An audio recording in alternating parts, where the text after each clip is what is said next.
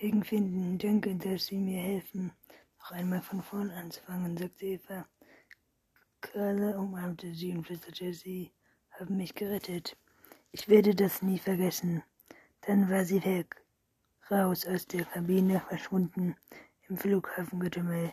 Die Über Überwachungskameras zeigten eine Frau im grünen Mantel auf einer Cap, tief über die Augen gezogen, einem neuen Leben entgegenging.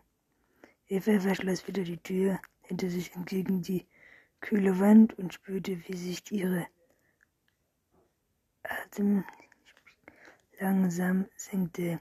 Ein Moment lang fühlte sie sich schwach in den Gliedern und benommen im Kopf. Sie war noch nicht frei, aber sie war die Freiheit näher als je zuvor.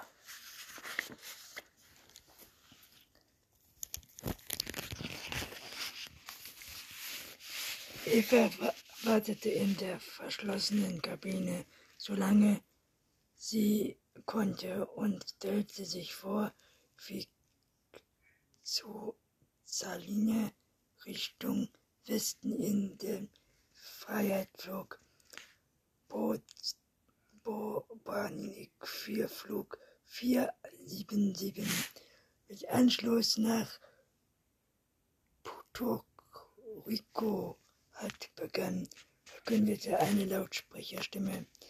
Sie verließ die Kabine und ging schnell an den langen Schlangen warten Frauen vorbei.